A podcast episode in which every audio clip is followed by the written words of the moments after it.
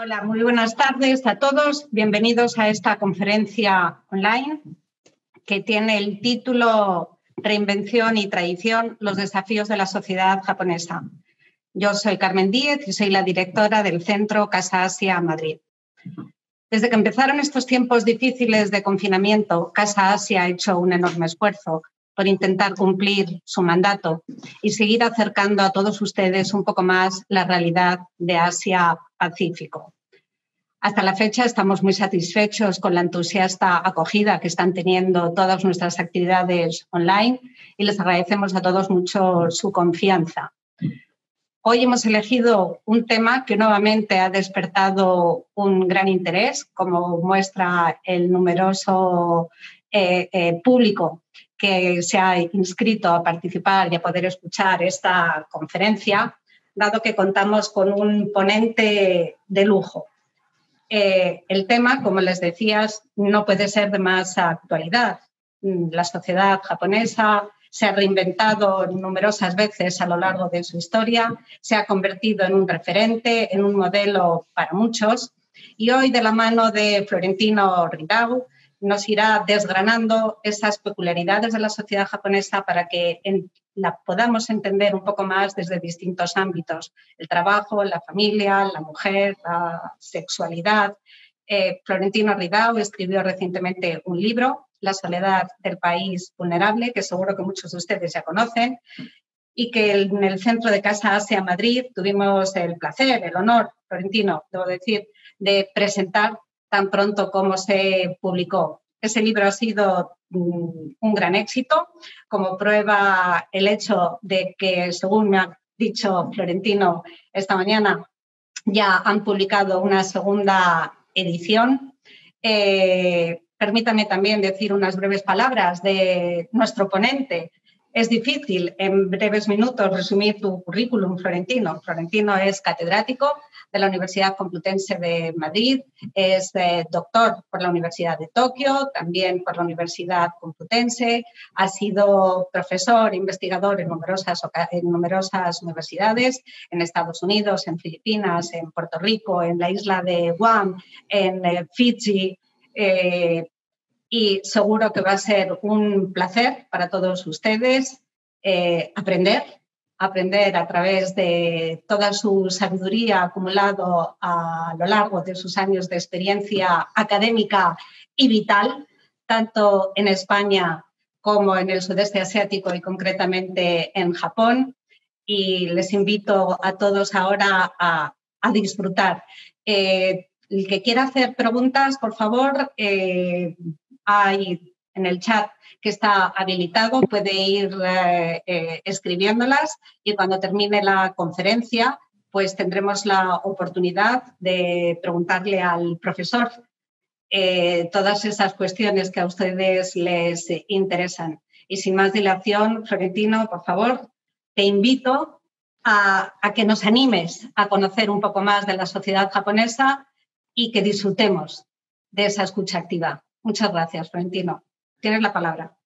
Bueno, pues muchas gracias, Carmen, y muchas gracias a todos. Eh, les digo sinceramente que en esta ocasión es un poco especial para mí. Es la verdad, no he dado todavía ninguna clase por un problema personal, no he dado ni todavía ninguna clase con el ordenador, así es un poco frío el no poder ver la reacción de, del público. Sé que ustedes, igual algunos de, ustedes están tomándose un cubata, un gin tonic, otros igual estarán fregando los platos, no lo sé exactamente. Y bueno, de alguna forma es un poco frío esto, ¿no? Pero bueno, vamos a intentarlo.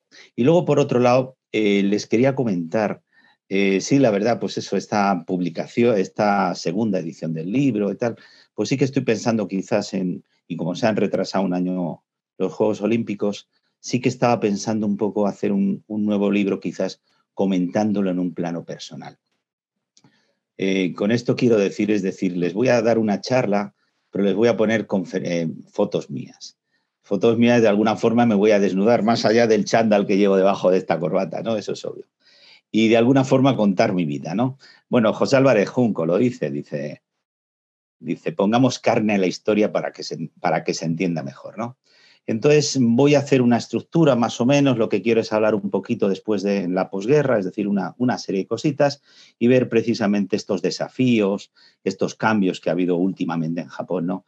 Hasta qué punto nos pueden ayudar a nosotros también a evolucionar, ¿no? Bien, voy a hacer esta, narración, digamos, desde el año 45, pero ya les digo, metiéndome mi vida personal por aquí. Les pido perdón y la verdad es que estoy yo personalmente también un poquito avergonzado, no sé, eh, lo voy a probar a ver qué tal sale. ¿De acuerdo? Entonces, nada, vamos a, venga, les voy a empezar con, pues eso, pues con cosas personales y también metiendo cosas de historia. Venga, vamos a empezar, si se ve esto, uy, a ver, a ver, pasar la siguiente pantalla. Es que ahora yo no tengo los, los mandos. ¿Se puede? Bueno, a ver si... Venga, nada, la primera foto que pongo es la única foto que tengo yo. Si se puede ver ahora, si me podéis pasar a la, a la siguiente pantalla. Vale, vale, perfecto. Vale, eh, claro, tanta geisha, ¿no? Yo les pongo aquí la única ocasión en la que yo he estado con geishas, que he conocido a geishas, fue en el 2006 precisamente, fue en, eh, en, la, el, el, Día del Pabellón Español en Nagoya, bueno, vino el ministro y el ministerio pues organizó una fiesta y fue la única ocasión en la que yo he conectado, contactado o tenido relación con geishas. También una vez hace, a los cuatro años de vivir en Japón, vi unas geishas por un hotel y les pedí si les podía hacer una foto, ¿no?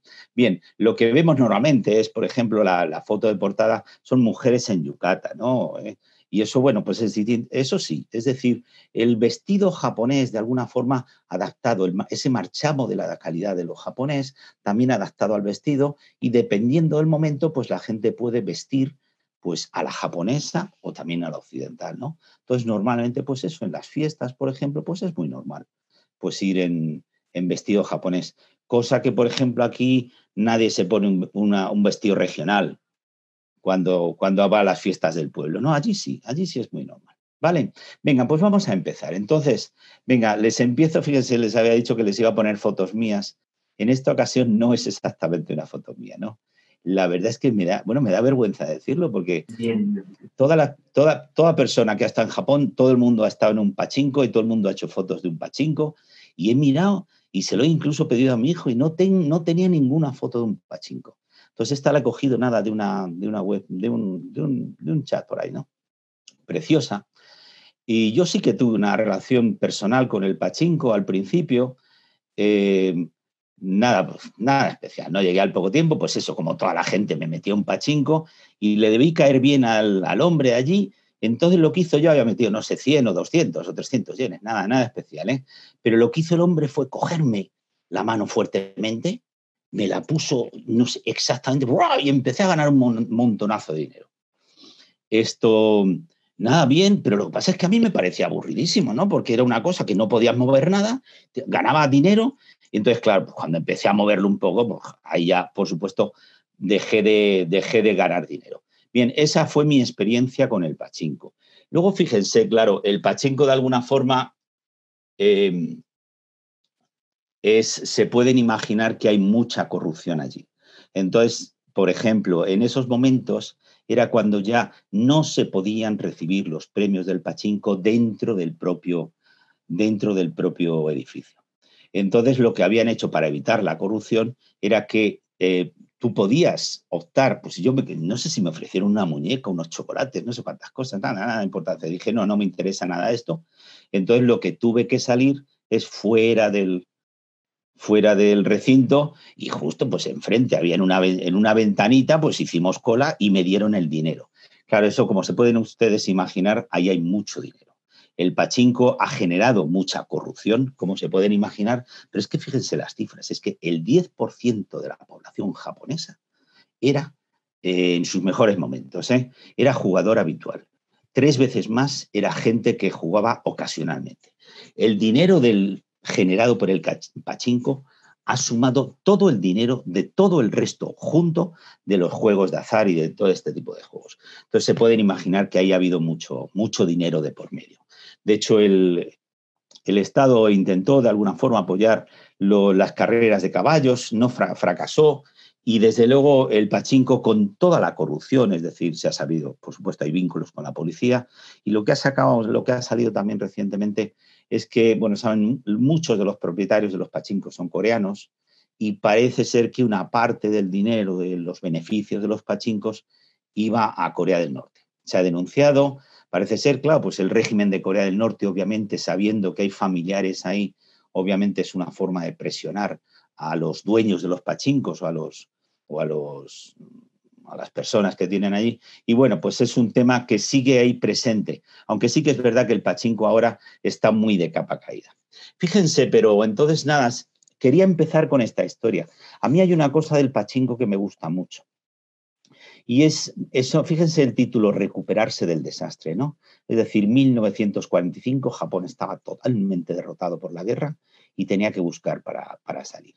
Y la lógica del pachinko fueron las bolitas de acero. Es decir, ¿qué es, ¿qué es, lo que les sobraba a los japoneses en ese momento? Pues obviamente les sobraba mucho armamento. Entonces el pachinko surgió en Nagoya, surgió a partir de las fábricas de armamento, de las sobre todo de las fábricas de, aviación, ¿no? De los, y precisamente para utilizar ese acero sobrante que tenían en, pues lo hicieron bolas, lo hicieron primero como juego para niños y finalmente tuvo éxito. Entonces, para mí es bonito cómo se pueden de alguna forma utilizar precisamente esos pocos recursos que tenía Japón para empezar a salir después de la guerra. Para mí eso es lo bonito del Pasinco y lo siento, es que ya, ya digo, es que yo nunca había jugado. Venga, pasamos a la siguiente. Pasamos a la siguiente. Fíjense, aquí les voy a poner un vídeo en 1964. Estamos hablando de un tema muy actual, ¿no? Los Juegos Olímpicos. Eh, entonces lo van a ver ustedes por un lado, bueno, salgo yo con mi hijo, así es como estaba el, en, el año 2015. Pues es que vivía cerca de los Juegos Olímpicos, ahí en, en ¿no? Y pasábamos mucho y pues veíamos cómo iba yendo. ¿De acuerdo? Nada, esto es allí. Pero fíjense, les pongo aquí lo que se podría decir el minuto de oro de los Juegos Olímpicos. Fue el momento que de alguna forma definió el éxito de esos momentos, con la presencia del emperador allí y lo que se hace precisamente es jugar. Venga, mira, pues lo veo que lo van a pasar. Vale, pues venga, vamos a poner ese minuto de oro cuando finalmente las chicas, las amazonas Kaisuka, ganan a las soviéticas. ¿Lo ponemos? Venga.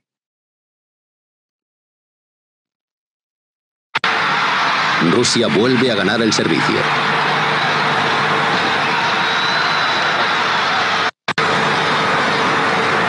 La mano de una jugadora soviética pasa sobre la red. Es falta. Se les concede el punto a las japonesas. Puntuación final. Japón 15, Unión Soviética 13. Las japonesas han ganado los tres sets y el campeonato olímpico.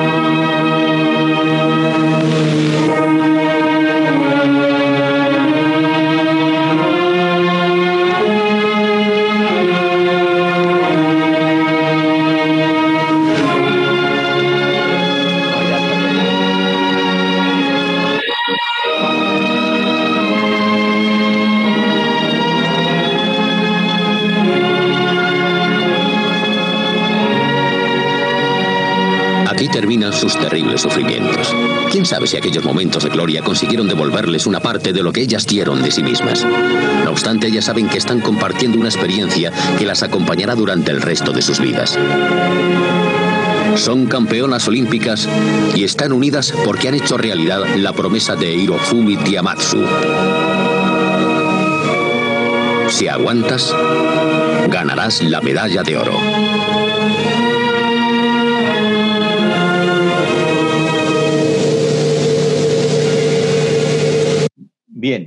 Bien, muchas gracias. Pues esto era lo que les quería para intentar, a ver si a través de la historia entendemos el momento precisamente de esta victoria y de lo que significó 1964 y los Juegos Olímpicos. Es muy bonito y de alguna forma sí que se puede decir sobre, y también incluso frente a los Juegos Olímpicos del 2021, sí que lo podemos decir claramente. Es decir, por parte de Japón, por parte de Japón, lo que podemos ver claramente es la utilización muy buena de estos hechos, de estos acontecimientos, precisamente en un sentido, digamos, nacional, ¿no? En un sentido general para toda la situación. Fíjense, les digo, les doy datos, ¿eh? son demasiados los que les doy, pero de lo que significó 1964 para Japón. Nada, simplemente, ese año pasó a ser, por ejemplo, la tercera economía mundial después de sobrepasar a Inglaterra entró en la OCDE, entró en el Banco Mundial y entró en el Fondo Monetario Internacional con una y además aprovecharon para hacer la primera conferencia en Japón de todo el Fondo Monetario Internacional en el cual el primer ministro Ikeda, un, un antiguo funcionario, ¿no? De los de los buenos en ese sentido, fíjense, les dijo, eh, señores, él había lanzado en 1960 el plan para doblar la riqueza nacional en 10 años. Y señores, ese plan para doblar la riqueza va por encima de las previsiones. Muy bonito, es decir, ese Estado de alguna forma dirigiendo al resto de la sociedad por dónde tienen que ir, ¿no? Bien, también, fíjense, e, es el último año en el que hay un balance de pagos negativo. La, la, economía de Japón había dependido mucho del contexto internacional, su balance de pagos tenía que importar mucho, etcétera. También fue el primer año, lo aprovecharon muy bien para ese tren bala, es el que todos conocemos. Ahora no lo sé muy bien, me parece que anda por los 390 kilómetros. Pero entonces el tren bala fue el Shinkansen, fue a 200 kilómetros por hora. Pero bueno, ya de alguna forma doblaba la velocidad, era la mitad del tiempo en el que, el que se llevaba. También ese, ese mismo año de 1964 fue el primer rascacielos, el permiso para el primer rascacielos en Japón. Otro también, las primeras eh, autopistas. Esas autopistas de pago que tan feo hacen Tokio se empezaron a construir precisamente en 1964. Hasta entonces, y por supuesto en todo el país, es decir, el, comprender que había que era necesaria una nueva red de transporte. Hasta entonces, fíjense, lo que había básicamente en Japón era sobre todo eh, transporte por barco por la costa. Luego lo que ponían es unas, unas vías en las, en las playas y de alguna forma los barcos entraban en las vías y así llevaban las mercancías. Eso, por supuesto, no tenía futuro y a partir de ese año también lo hicieron. Bueno, por supuesto, también la primera película en los Juegos Olímpicos, como en todos, ¿eh? también fue la primera película grabada en color, eh, en cinemascope. Esto también, por primera vez, el judo se incluyó en los Juegos Olímpicos, se hizo un edificio con estilo japonés, como de hecho también en esta ocasión también hay una nueva especialidad que es pura japonesa. Y luego para mí hay un dato importante, para luego para entender el Japón posterior de ese apoyo rural al Partido Liberal Democrático. Fíjense, por primera vez se aumentó el precio del arroz más de dos dígitos. Se aumentó el precio del arroz un 14%. Estamos hablando claramente de un apoyo de los campesinos al Partido Liberal Democrático. Pero fíjense, luego también, y luego es muy bonito, ¿no? Ese apoyo popular, ¿no? Ese intentar utilizar los Juegos Olímpicos para, esas, para ese nuevo país. Se dieron recomendaciones. Bueno, una cosa muy famosa, lo podía haber puesto aquí, el pebetero fue encendido por un, un, un deportista que había nacido precisamente en Hiroshima el día de la bomba atómica, en ese apoyo popular que les estoy hablando, fíjense, hubo tres millones y medio de solicitudes para 60.000 asientos el día de la inauguración, pero también, fíjense, la palabra de moda, es decir, hubo un, un sentimiento por parte de Japón que tenía que abrirse al mundo. La palabra de moda en esos momentos era internacional y las medidas y luego también lo que se dio muchos consejos era para mejorar la moralidad de los japoneses entre esos, eh, entre esos consejos, claro, se les va a parecer limpiar la basura, no orinar en las calles. Una cosa les podrá parecer, pero tengan en cuenta, en esos años, por ejemplo, en la calle Guinza, los, los, policías utilizaban también mascarillas precisamente para guardarse de la polución, ¿no? Eh, no orinar en las calles, dejar de tirar botellas a la calle y, por ejemplo, a la gente que no gritara Yankee Go Home en los estadios, ¿no? Fíjense, pero para mí lo interesante también de estos Juegos Olímpicos es Akihabara, ¿no? La ciudad eléctrica, donde todo el mundo que ha ido por Japón ha ido, ha pasado por allí. ¿Por qué? Porque Japón a partir de entonces pasó a ser el país de los gadgets, ¿no? de, los, de, los, de los adelantos electrónicos. La, cualquiera que iba, iba, a Japón, precisamente lo primero que hacía era ir allí a ver, a comprarse la última, el último aparato tecnológico. ¿no? Fíjense, y entonces aquí sí que hubo claramente un cambio de percepción de Japón frente a un país en el que sobre todo hasta ese momento se hablaba, pues eso, de la Segunda Guerra Mundial, también en esos momentos, no se olviden la, la guerra de Corea, etcétera, a partir de estos momentos, cuando se empieza a pensar en Japón, se empieza a pensar en sus innovaciones tecnológicas. Y eso hay que decirlo que es gracias a, gracias en muy buena parte a los Juegos Olímpicos. ¿Qué podemos decir de, de, los futuros? Hombre, para mí hay un tema muy bonito, muy bonito, que es la recuperación de la zona de Fukushima. Es decir, y ahí frente precisamente, frente al caso de, de Chernóbil y cómo lo tiene abandonado de alguna forma la zona esta Ucrania, desde luego por parte de Japón sí que hay un gran esfuerzo en tratar de recuperar Hiroshima, con todas las consecuencias que pueda tener, etcétera, ¿no? en ese sentido sí que, sí que hay un, un, un enfoque muy, muy interesante, ¿no?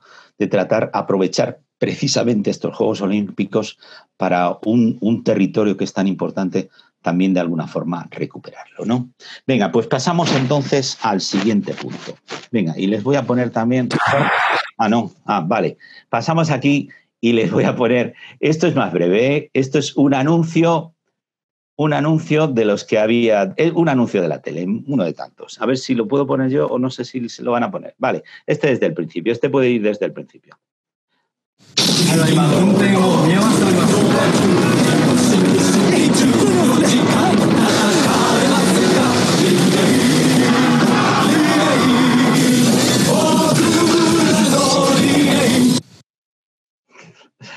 Ven ustedes un anuncio de hombres de negocios. Estos son los típicos reconstituyentes, estos que se, se siguen vendiendo tanto. ¿eh? Estos a los más caros valen como 5.000 yenes. 30 y tantos euros. ¿no? Pero bueno, esto es el reconstituyente normal que toma el businessman, ¿no? el hombre de negocios, en el cual, como ven, están yendo y, se sienten contentos, contentos de llegar al trabajo a la hora perfecta. Bien, por supuesto, estamos hablando de una ética laboral, muy distinta de alguna forma a la que podemos tener nosotros, muy parecida también es verdad a la que tienen los asiáticos, y que yo pues, pues me he acordado de esta foto que le hice a un niño, ¿no? En el metro, fíjense, eh, haciendo los deberes. Había salido del colegio y aprovecha en, los asientos para, para, intentar hacer los deberes, ¿no? Bien, desde luego esta ética laboral que, que está también, repito, en Asia, en, en, Corea, desde luego también, etcétera, ¿no? Eh, para mí es interesante para entender un poco cómo Japón superó, cómo fue más allá de ese año 1964 y cómo pasó a ser el vendedor, vamos a decirlo, de transistores y de, tanta tecnología en el mundo. ¿no? En ese sentido, fíjense, les perdonen que me vaya un poco de tema. Eh, el, fíjense, de alguna forma, el título del libro que yo pensaba hacer era La soledad del país temerario. Utilizo esta palabra de, esta palabra, la, lo de los japoneses como temerarios, la acuñó Baltasar Gracián. Era del siglo XVI, él estuvo por allí. No está claro que hubiera visto ningún japonés, pero sí que es verdad que era la percepción que había en España de los japoneses en esos momentos era como temerarios. Él decía que los japoneses eran como los españoles. ¿no? Les digo esto porque los españoles, los misioneros, pero también los comerciantes españoles que fueron a Japón, vieron a los, a los samuráis actuar de verdad. No es como posteriormente, a partir de 1600, 1615, cuando ya los samuráis pudieron sí tener las, las espadas, pero ya no las podían utilizar. Hasta entonces, hasta entonces las utilizaban y luchaban. Entonces, creo que la imagen de los, de los, de los japoneses que tenían los españoles era de haberles visto en los momentos de la lucha cuando sí que veían a esos samuráis osados al actuar. Y si eran samuráis osados al actuar, de alguna forma era porque sus compañeros, el resto de los samuráis que estaban luchando, eran tan osados como ellos. Y porque sabían que pertenecer a un grupo les favorecía.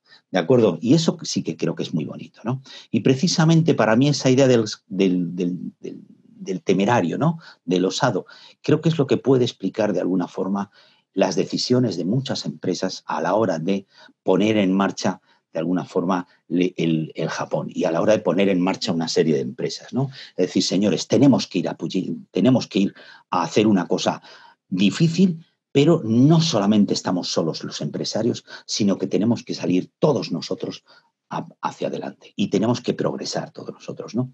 Entonces, es decir, estamos unidos empresarios y directivos, ¿no? Y en ese sentido sí que se puede decir que es un poco la gran diferencia de Japón, el meterse en berenjenales muy complicados porque sabían que estaban todos juntos, ¿de acuerdo?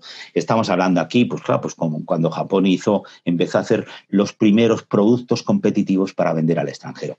Y estoy hablando, fíjense, Toyota, por ejemplo, es uno de los grandes ejemplos. Lo que pasa con un nombre que me van a decir que ya desde luego no lo utilizarían. El, Toyota Corona fue uno de los grandes éxitos de la, economía japonesa. Nissan fue en Bluebird, ¿no? Vale, pues venga, vamos a seguir porque veo que estamos, hay 30 minutos y querría acabar, ahora hay 40 minutos aproximadamente para que hubiera preguntas. Bien, simplemente les quería decir, Vamos a pasar a la siguiente diapositiva.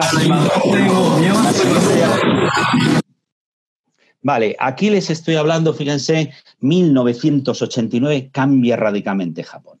¿Por qué? Muere el emperador japonés. Cuando, es, cuando estoy hablando de eso también estamos hablando de una era. Hasta entonces era el Showa 62 y de repente empezamos en el Heisei 1. Es decir, hay un sentimiento generalizado de que, de que nos está cambiando algo. ¿no? Yo estuve en las exequias del, del, emperador de, de, cuando accedió al trono, pero no encontré, es que como entonces tenía diapositivas no la he encontrado, pero sí que tengo pues aquí porque estaba en Hiroshima cuando visitó Gorbachev para intentar solucionar el tema de las Kuriles, uno de los, de los grandes fracasos, perdón que lo diga así, de la diplomacia japonesa, porque todavía siguen en guerra oficialmente eh, Rusia y, Japón. ¿De acuerdo? Y luego les fíjense, les pongo también esta otra foto, porque para mí es muy significativo esta señorita de, que me vino a buscar el año pasado al aeropuerto. A mí solamente me han venido a buscar dos veces al aeropuerto, son 80 kilómetros entre Narita, entre Narita y Tokio. Y la primera vez fue en 1989, 1990, cuando llegué allí. Y bueno, pues el Ministerio de Educación nos puso a cuatro becarios un taxi para llegar. Y yo me acuerdo que siempre he dicho mucho el precio que costó: 56.000 yenes. Es decir, vamos a decirlo ahora para contarlo, 300, 300 y pico eh, euros que costó el viaje desde Narita hasta, hasta allí. Pero fíjese, y esta, la segunda y la última vez, y seguramente la última, eh, para mi vida fue en el año pasado. Fui a dar unas conferencias allí, etcétera, y me, contrataron un taxi. Bueno, pues eso, fue la segunda vez, me estuvieron esperando, bueno, nada, quedamos muy bien, ¿no? Pero les pongo, fíjense por el dato, ¿saben ustedes cuánto costó ese taxi? 25.000 yenes. Es decir, desde 1990 hasta 2019, el precio ha no solamente bajado a mucho más de la mitad. ¿Por qué es esto? Fíjense por los sobrecostes que tenía la economía japonesa. Entonces es cuando se hablaba de la economía de la burbuja, es la que estalló en esos momentos. Economía de la burbuja, en la que los japoneses de alguna forma estaban envanecidos de tanto el famoso libro de Japón como el número uno. Japón, es decir, donde dejaron de tener controles y prudencia. Por ejemplo, claro, por supuesto, en los taxis ocurrió como en tantos otros sitios. Entonces era muy famoso el coste de, la, el coste de las inmobiliarias, cómo había subido. Se decía que el precio del Palacio Imperial, del terreno del Palacio Imperial, era tan caro como todo San Francisco, ¿no? Entonces, fíjense, los precios en Japón subieron excesivo y hubo muchos sobrecostes en las empresas de lo que costaba. Bien, pues eso tuvo que estallar, tuvo que estallar y de ahí, de alguna forma, pasamos a la siguiente y hablamos de este Japón en cambio. A ver si sale. Bien, ¿qué les puedo decir de este Japón en cambio? Pues bueno, pues ya un poco lo que es el Japón actual. Podemos hablar de alguna forma de ese Japón que, como ven aquí, esto es en, conocen a Shinchan, ¿no? Esto es Kasukabe. Esto estuvimos visitando la, ciudad de Kasukabe, donde en realidad estaba muy complicado encontrar. Esto estaba medio escondido, ¿no? La única tienda donde pudimos encontrar una, pues algo sobre, sobre Shinchan, ¿no? Eh, por cierto, es la, si ustedes lo han visto, es donde hay un, los silos masivos que hay eh, precisamente en esta ciudad para evitar inundaciones, digamos, llegando desde la zona norte. ¿no? Habrán visto seguramente unas catedrales impresionantes, vacías, precisamente para el agua de las inundaciones que pueda llegar allí. Bien, ¿qué les puedo decir? Pues eso, ese Japón, en cambio, que de ser una potencia industrial ha pasado a exportar, ¿no? Ha pasado a exportar manga, como bien saben ustedes, ha pasado a exportar para mí lo más inesperado, la comida. Es decir, fíjense, estuve allí precisamente, estuve en Japón en el año 1993, estuve viendo los momentos en los que por una mala cosecha, por primera vez Japón tuvo que importar arroz de fuera. Bueno, fue un escándalo allí en Japón, etcétera, una serie de cuestiones. Pero ¿qué es lo que ha pasado? Precisamente esa competencia, ese Japón de fuera, ha conseguido que ellos pasen a hacer un arroz con mayor calidad, por decirlo de alguna forma. Y eso consigue también precisamente que esa comida que ahora cuando la venden los japoneses es una comida con el marchamo de la calidad. Estoy hablando de, por ejemplo, como tantas otras cosas, ¿no? La carne japonesa, estoy hablando de ese sake que está tan rico japonés, etcétera, ¿no? Realmente sí que se puede decir que los japoneses han sabido cambiar, no han sabido exportar esa calidad. Ahora precisamente tenemos el caso del turismo, ¿no? Y luego, bueno, pues pongo esa otra, otra, otra foto, mi hijo intentando entrar en un, o entrando en un, en un baño público, ¿no? Donde precisamente se prohíbe el paso a la gente que tiene tatuajes. El tatuaje, bueno, pues es una cosa típica de los yakuza, ¿sabes? En la, época Edo a los criminales se les ponía, por cada criminalidad que habían hecho, se les ponía, digamos, un círculo, se les tatuaba un círculo en, la, en un brazo, y bueno, pues entonces empezaron a utilizar los tatuajes precisamente para esconder esos, para esconder esos. En el caso también de los, eh, eh, por ejemplo, se hizo el famoso meñique amputado. Eh, eso de alguna forma es para mantener esa fidelidad de los, de los, de los yacuzas. Es decir, al tener eso, pues al, con, ya al, tener el meñique amputado tienes menos fuerza en la, en la espada, ¿verdad? Bien, y entonces eso es lo que quería decir. Por un lado, un, cambio que, bueno, pues está la propia evolución, pero también un cambio que de alguna forma es obligado. ¿De acuerdo? Seguimos. Venga, vamos al tema de la educación. Eh, bien, aquí lo que les quería decir de la educación en el caso de Japón, creo que es otra cosa que tenemos que aprender. Aquí, bueno, la foto es con mi hijo, es el Día del Deporte, ¿no? Una de las muchas cosas que se organizan allí. Fíjense, para mí lo bonito de la educación de Japón es que es relativamente barata. Es relativamente barata, cuidado, porque a los profesores se les paga bien, se les paga bastante bien. Lo que sí se reduce en Japón son los gastos no educativos. Por un lado, los gastos administrativos, lo cual significa que los profesores tienen que hacer más labor, pero por otro lado también por la limpieza porque los chicos y los profesores son los que se tienen que encargar de la limpieza de los centros. ¿De acuerdo? Entonces, esto para mí sí que es muy bonito. Y bueno, ¿y por qué no se puede hacer también en España estas cosas? Fíjense, por ejemplo, mi hijo me parece que tenía los, los, uno de cada dos viernes tenía que servir la comida. No me acuerdo ahora exactamente, ¿no? Pero fíjense, en ese sentido sí que es bonito. Es decir, estos profesores que además, claro, decimos, son profesores funcionarios, sí, pero se tienen que mover. Por supuesto, cuando son mayores se tienen que mover menos, pero también, desde luego, se tienen que, trasladar. No, no tienen, como ocurre en España, que una vez que consigues un, un instituto o una escuela que está cerca de tu casa, ya no te mueves. Además, tiene un certificado educativo que lo que tienen que sacar cada 10 años, ¿no? Y luego, fíjense también, es un poco tienen que tratar de involucrar a toda la sociedad en, la enseñanza de los niños. Estos días del deporte no los organizan los profesores, los organizan los padres. Los profesores son los que van por allí, los profesores son también los que visitan, por ejemplo, las familias de los niños, ¿de acuerdo? Entonces, en ese sentido, para mí sí que es importante. Y fíjense también, y les doy un dato que me lo he aprendido, fíjense, la diferencia en equipamiento de las zonas más pobres a las zonas más ricas es apenas de un 9% frente a un 14% de la media en, el país. Es decir, aquí sí que podemos hablar de una cierta igualdad de oportunidades entre los japoneses, entre los japoneses, por un lado, los que van a estar en los que viven en zonas pobres y los que viven en zonas ricas. Y aquí, fíjense, también les digo otro dato que para mí es muy bonito, y aquí es comparándolo con Estados Unidos. Porque en Estados Unidos, después del huracán Katrina, Estados Unidos dejó de invertir o dejó de hacer educación eh, en, Nueva Orleans, ¿no? En cambio, lo contrario de lo que han hecho los japoneses en el caso de, en el caso de Fukushima, porque han abierto una escuela con muy pocos alumnos, pero eran conscientes de que tenían que hacerlo. ¿Vale? Y ya por último, precisamente para hablar de esta educación aquí en Japón, fíjense, para mí es interesante, les pongo esto, bueno, esto es una tarjeta que, mandé cuando, cuando fui doctor por primera vez, ¿no? 1993, me fui doctorado por la Complutense y mandé una tarjeta, pues bueno, pues estuve haciendo, pues era un orgullo, ¿no? Era un farde. Eh, estuve allí haciendo eh, la ceremonia del té con una... Y bueno, pues quedaba muy bien, ¿no? La verdad muy contento. Por cierto, fue la primera vez que puse un correo electrónico en 1993 y solamente una persona me contestó, ¿no? Bien, pero sí que les digo, para mí es interesante esto por cómo a través de la educación se ha seguido manteniendo la cultura tradicional. Fíjense, hay tres, tres, formas principalmente. Una, precisamente en los cursos, yo por ejemplo estaba dando clases de español, en cursos de, digamos, de, mujeres de edad media, por ejemplo, estaba enseñando en el Centro Cultural de la NHK, de, de la, de la, televisión japonesa, pues allí, por ejemplo, también se enseñaban cosas tradicionales, ¿no? Eh, Ikebana, etcétera, ¿no? Eh, también, por ejemplo, en el Instituto de Mijo, por ejemplo, también allí, dentro de las actividades que fuera que puedes hacer, por supuesto, hay deporte, hay baloncesto, hay fútbol, etcétera, pero también, por ejemplo, se puede hacer pues mi hijo, por ejemplo, estuvo haciendo tambor, ¿no?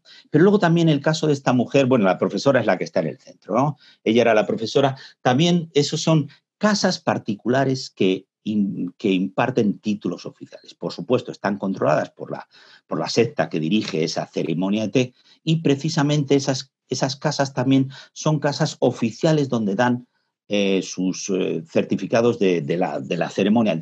A mí, por cierto, no me lo dieron, se lo dieron a todos los demás, ¿no? Pero bueno, pues es una forma también muy bonita de mantener la, eh, la cultura japonesa. ¿De acuerdo? Seguimos y veo que andamos mal de tiempo.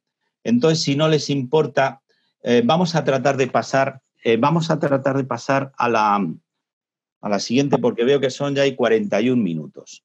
Entonces, vamos a pasar, si acaso, bueno, pues venga, hacemos un poco, les quería hablar un poco, pues eso, de esos desafíos de la, de la cultura japonesa, si se puede pasar a la penúltima, ¿no? A la de la limpieza. Bien, aquí les quiero hablar, fíjense, es un poco cuando hablamos del COVID-19, ¿no? Es decir, es que el otro día, bueno, en una de estas conferencias que dio Fernando Simón, habló de la japonización, que tendríamos que hacer la japonización de España. Se estaba refiriendo a la limpieza, ¿verdad? Y este, por ejemplo, para mí es uno de los casos, claro. Es decir, una celebración, es una celebración del hanami, ¿no? Con los cerezos en flor de una empresa por cierto, y esto es el centro de Tokio, no sé si lo ven aquí, es la, iglesia de los jesuitas, esto es Yotsuya, donde está la Universidad Sofía, esto es el centro. Bueno, pues una empresa que, que a mí me invitaron, estuvieron allí, como ven, pues dentro de este, de este espacio que hicieron para la fiesta, como ven ahí, tenían que poner los zapatos aparte. Es decir, la limpieza es algo que está continuamente, ¿no? Les, eh, por ejemplo, si van ustedes a un restaurante, pues le darán el, este paño, el, el osibori, para limpiarse las manos, ¿de acuerdo? Eh, por ejemplo, si van a los, a los templos, se tiene usted que lavar. Es cuando se pasea, por ejemplo, lo micosis en, las procesiones, todo es pasando por agua. Incluso en algunas de las procesiones, incluso la gente pasa por debajo del agua, ¿no? Bien, eh, entonces sí que se puede decir que hay mucha limpieza, ¿no?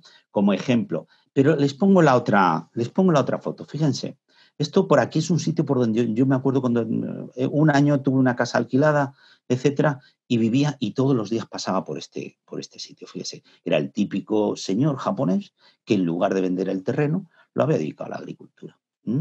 ¿Qué significa eso? Que hay mucho, era más o menos, era dentro del, término de Tokio. ¿eh? Es decir, pues más o menos yo te, me acuerdo de Taraba como 35 minutos en llegar a Shinjuku, a uno de los centros. ¿no? ¿Eso qué significa? Que como yo, muchísima otra gente tienen que coger el metro todos los días de forma obligatoria para llegar al trabajo. Entonces, claro, por mucha limpieza que haya por parte de los japoneses a la hora de, del COVID, etcétera, hay el problema grandísimo de cómo se pueden transportar cuando, cuando realmente tú hay momentos en los que, me acuerdo y me lo decía un, un, amigo, ¿no? Dice, oye, yo es que le puedo morder a ese señor la oreja al que tengo enfrente y hasta 10 minutos después no me puede pegar, porque es que, es que estamos que no te puedes mover.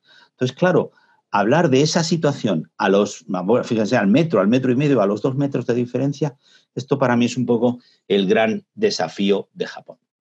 De acuerdo, no sé si les parece que acabemos aquí. Tenía preparado hablar un poco de final.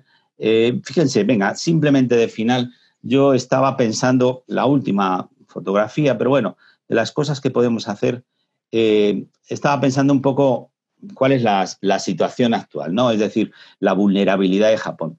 Eh, para mí es, Japón es un país vulnerable, etcétera, la soledad del país vulnerable es muy bonito, para mí, y para mí la idea es de que de Japón podemos aprender de su vulnerabilidad y de cómo han sabido superar sus, sus, sus problemas, ¿no? Es decir, han tenido muchos y eh, a lo largo de la historia ya han sabido claramente que inmediatamente después del, desastre es el momento de, recuperarse. ¿no? En el caso de Fukushima fue muy claro cómo lo supieron hacer, etcétera, ¿no? Y es una de las, cosas, tenemos que hablar de vulnerabilidad. Antes se hablaba ese concepto como de alguna forma un poco, ¿cómo diría yo?, negativo, ¿no? Se ponía la imagen, por ejemplo, Filipinas como una sociedad que está deshecha. Japón no. Japón es una sociedad derecha, una sociedad bien eh, estructurada, pero ante un desastre es muy vulnerable precisamente con la situación que tenemos ahora, ¿no? Cada vez más en la emergencia climática, ¿no?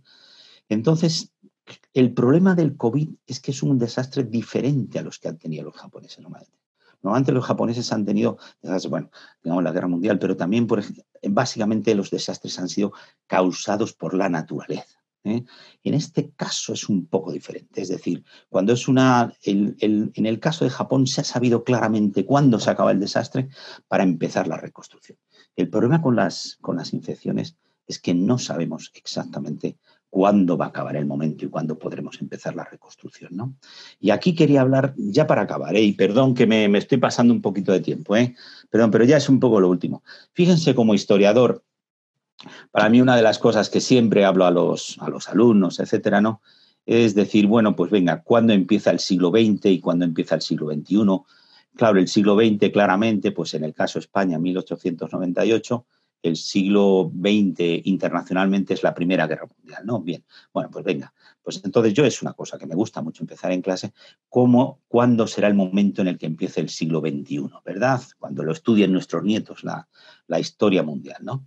Claro, pues por supuesto cada uno tiene su opinión, etcétera. Antes se hablaba mucho, por supuesto, del, 2001, del, 11S, etcétera. Lo que pasa es que, bueno, pues ese hiperterrorismo que, señalaba eso, el, el 11S, afortunadamente no ha vuelto a ver más, ¿no? Bien, entonces yo lo que estaba hablando últimamente era hablar del NATECH, de naturaleza y tecnología. Para mí, para mí, fíjense, el, el 2011, es decir, el Fukushima, el desastre de Fukushima es un poco el ejemplo de lo que puede marcar el futuro. Lo he dicho varias veces, etcétera, ¿no? Cuando empezamos las clases, precisamente como esa naturaleza, ese daño de la naturaleza amplificado o magnificado por la tecnología. Ese es un caso clarísimo, el, el Fukushima, ¿verdad? Pues señores, yo aquí cuando estamos hablando del 2020, estoy pensando que si hay, igual que no se ha repetido ese hiperterrorismo, que serviría para decir que el, que el siglo XXI está caracterizado por eso, lo que sí veo que se está repitiendo es ese cambio climático y esa precisamente este molde del NATECH, es decir, esta naturaleza que la tecnología está agravando precisamente los daños de la naturaleza. Y con esto quería decir, perdonen que les acabe así un poco, quizás de una forma triste, ¿no? Pero sí que creo que es lo que podemos plantear cuando estamos hablando para el futuro, de lo que nos puede significar, de cómo podemos insertar este, este momento. Claro, como historiador siempre estás pensando hasta qué punto esto va a ser importante y hasta qué punto nos vamos a acordar en el futuro, ¿no? Y yo creo que ahí sí que lo puede ser, desgraciadamente, que el siglo XX el siglo XXI vaya a ser caracterizado por estas NATEC, estas catástrofes naturales multiplicadas multiplicadas por la tecnología. Vale, y con esto acabo ya, y perdón, sé que me he retrasado, pensaba ir a acabar a las 19.40. Muchas gracias, Carmen. Ya, no sé, bueno, espero yo que me hayan estado escuchando ustedes, ¿no? ¿Eh? Hola, Carmen. Eh, muchas gracias, eh, Florentino. Muchas gracias por esa brillante y amena exposición. Yo creo que todos hemos aprendido muchísimo y, ha despertado un enorme interés muchas de tus ah, afirmaciones. ¿no? Hemos recibido un montón de, preguntas, aviso, porque no creo que nos dé tiempo en el turno a, contestarlas a todas. Yo voy a intentar seguir un poco el orden cronológico según nos las han ido planteando los, los oyentes. Eh, voy a pedirte que, seas eh, relativamente breve para intentar contestar la, mayoría de ellas. Una pregunta, Carmen, ¿cuándo tenemos que acabar? Eh, pues en torno a las ocho y cuarto, ah, eh, ocho y media. Vale, vale, vale, vale. A ver, la primera. ¿Qué papel jugará Japón en un panorama asiático dominado por China, su histórico adversario? Ya estamos. Vamos a ver, ah, para mí hay un tema, claro, Japón y China, ¿no? Es que eso ha ocurrido siempre. Es decir, de siempre los japoneses y los chinos se han llevado mal y han tenido a Corea por ahí entre medias, eh, entre unos y otros, ¿no? Bien, ¿qué es lo que puede pasar en el futuro? Señores, que ahora es un mundo más amplio, etcétera, ¿no? Y, y podemos decir de que Japón no está solo, ni China está sola tampoco, pero Japón está con Australia, Japón tiene una serie de amistades. Entonces, bueno, pues eso, podríamos decir, ¿no? es que para mí limitar el, futuro de Asia a solamente Japón y China, para mí es quizás excesivamente limitado. No se olviden de la importancia de Corea. Sobre todo Corea cuando se unifique, tengan en cuenta que va a ser un territorio bastante importante. ¿eh? Eh, y les digo también otra de las cuestiones, el sudeste de Asia. Eh, claro, eh, claro, siempre se habla, cuando se habla de, Asia, se piensa en Europa, en por qué no hay una, una, una, Unión Europea en Asia, ¿no? Pues hombre, pues una de las razones obviamente es que entre China, Japón y Corea sería muy complicado por cuestión de, de, territorios, ¿no? Es decir, los chinos, China es mucho más, mucho, mucho más grande como para intentar tener una, una situación semejante, por decirlo de alguna forma, con Japón y con Corea. Pero ahí precisamente es el papel de, de, Sudeste Asia. Porque el Sudeste de Asia sí que de alguna forma puede jugar como un pivote entre unos y los otros y precisamente favorecer esas relaciones mejores entre unos y otros. Yo ahí tengo, y ahí precisamente la política de Europa es, es basarse precisamente en el sudeste de Asia, y me parece no, me parece bien, ¿no? Es decir, dar la importancia, no nos olvidemos del futuro que tiene Vietnam, del futuro que tiene Indonesia, el futuro de Tailandia también, ¿no? Esto, y ahí sí que, perdonen, pero no nos olvidemos del, de los otros papeles. ¿eh? ¿eh? China no es tan libre de actuar, igual que Japón anteriormente, cuando era más poderoso, tampoco era libre de actuar. ¿De acuerdo? Muchas gracias. Muchas gracias, Valentino. Otra pregunta. ¿Podrías explicar un poco más eh, las razones del éxito económico japonés? ¿Han sido siempre las mismas razones? ¿Han cambiado? ¿Esa temeridad y ese ahorro mm, siempre han sido beneficiosos? Hay que, hay que bien, pues le agradezco mucho la pregunta porque esto es una de las cosas que había quitado y lo voy a hablar. Esto, ah, por cierto, cuando estaba hablando de, los precios en Japón, mire la corbata, esta es la, que tengo de los lirios de Bangkok. Me la pongo un poco, es la, la de suerte, pues claro, si la gente se aburre, pues va y mira la, corbata y ya se entretiene, ¿no? Pero también otra de las cosas, cuando, se hablaba del, Japón de la burbuja, era el cuadro más caro que costó nunca, fueron precisamente los lirios de Bangkok que, compró una empresa japonesa, ¿no? Pero fíjense, para mí lo bonito en este caso de, de Japón es que supo pasar de las cosas, una serie de cosas que le habían beneficiado y supo dejarlas en su momento. Fíjense, se habla de cinco, cinco puntos principales que explican el auge japonés. Uno de ellos es el crecimiento del sector exterior. Fíjense que Japón tuvo, pero durante muchos años, un auge, sobre todo cuando estábamos hablando, Japón crecía como un 10, 12%, etcétera, ¿no? Pero el auge del comercio exterior era, iba por encima de todo lo demás. Eh, durante muchos años la, media fue de un 17% del crecimiento del, sector exterior. ¿Qué pasó? Que en un momento determinado ya está en Corea, ya está en Corea, ya está en Taiwán, ya está en Hong Kong, es decir, los tigres, los dragones, etcétera, ¿no? Entonces, claro, eso que en un principio ese enfoque en la exportación era positivo, lo tuvieron que dejar. Pasó a ser negativo. De acuerdo, el siguiente, los trabajadores leales. ¿Saben? Bueno, lo famoso ese, yo me llamo, yo soy de, de Toyota, me llamo Tanaka, ¿no? Es la, la, famosa anécdota, ¿no? Bien, ¿qué era lo que se buscaba? Pues básicamente trabajadores leales, trabajadores que sobre todo eran leales a la empresa y que a la hora de trabajar eh, iban pasando por los, las diferentes secciones, es decir, no eran especialistas, ¿no? Bien, esa lealtad, por supuesto, les, pues eso, del el Japón temerario les ayudó mucho precisamente esa lealtad. ¿Qué podemos decir? Que pasando el tiempo, eso ya no te hace falta tanta lealtad y tú lo que tienes que hacer en un momento determinado es buscar esa, competitividad y tener unos trabajadores los mejores posibles. Es decir, se buscaba, por ejemplo, a la gente, y eso es de antes de la guerra, de la guerra mundial, se buscaba que la gente joven cobraba muy poco porque sabía que aproximadamente a partir de los 45 años sus aumentos de salario iban a ser mucho mejores. Es decir, se buscaba eh, que la gente estuviera mucho tiempo, las empresas no competían entre ellas, toda esta serie de cuestiones. Pero es que los tiempos han cambiado. Entonces ahora precisamente las, empresas japonesas, pues es una de las cosas que han tenido. Antes era una cosa positiva y ahora ha pasado a ser un hándicap. Otra de ellas, fíjense, el ahorro de la población. Fíjense, aquí otra de las cosas que se hablaba mucho, los japoneses, se llaman los famosos bonas, ¿no? Es decir, un japonés medio cobraba, igual que aquí se cobran 14 mensualidades, 14 mensualidades al año, allí se cobraban de 18, 19 dependiendo de la empresa y dependiendo también de la situación económica. Entonces, pues un trabajador normal de repente igual en junio tenía un montón de dinero. ¿Qué es lo que hacían? Pues básicamente guardarlo. Guardarlo. ¿Y eso que servía? Para que las empresas japonesas tuvieran una financiación barata y pudieran exportar. Bien, eso fue muy positivo en su momento. ¿Qué es lo que ha pasado de ser? Pues obviamente que si yo tengo mucho dinero en el banco, obviamente les puede favorecer a las empresas japonesas en, la medida de lo posible, Obviamente ahí estamos hablando de que la empresa japonesa va a tener dinero, pero claro, luego mm, primero las empresas japonesas pasaron a tener excesivo dinero. ¿Cuál es el problema si yo tengo demasiado dinero en el banco? Que yo no consumo, ¿verdad? Entonces, claro, el problema del ahorro de los japoneses pasó a ser negativo porque eso significaba que los japoneses dejaban de consumir. Y eso obviamente es otro de los problemas.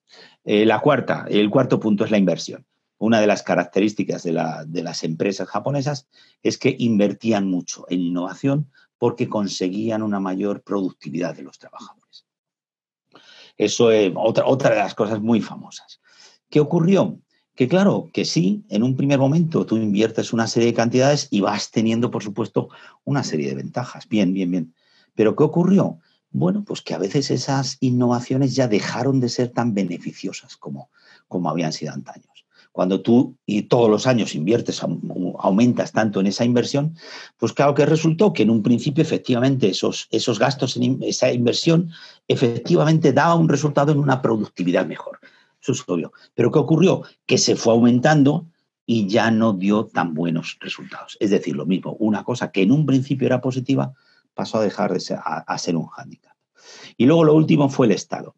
El Estado también eh, en un principio cumplió una función muy buena, es decir, de aconsejar a las empresas, de decir a las empresas, ustedes pueden ir por este camino, una serie de cuestiones.